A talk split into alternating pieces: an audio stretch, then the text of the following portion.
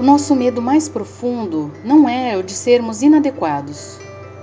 O nosso medo mais profundo é que somos poderosos além de qualquer medida. É a nossa luz e não as nossas sombras o que mais nos apavora.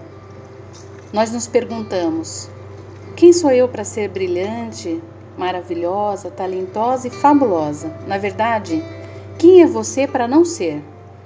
Você é a criação do universo. Se fazer pequena não ajuda o mundo. Não há iluminação em se encolher para que os outros não se sintam inseguros diante da sua presença. Nós nascemos para manifestar a glória do universo que está dentro de nós.